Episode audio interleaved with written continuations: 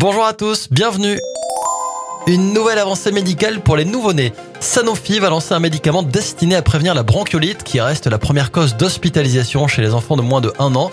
L'anticorps est conçu pour protéger les nourrissons pendant toute la durée de la saison de circulation du virus respiratoire. On continue en restant dans le domaine de la santé, mais pour les plus grands cette fois.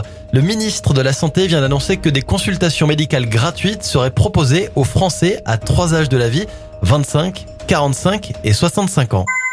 On termine ce journal des bonnes nouvelles avec un sauvetage impressionnant. Dans la Loire, un cheval tombé dans un minuscule trou de 50 cm a été sauvé après plusieurs heures d'efforts et à l'aide d'une pelleteuse, moyen spécialisé mis en œuvre par les sapeurs-pompiers de la Loire.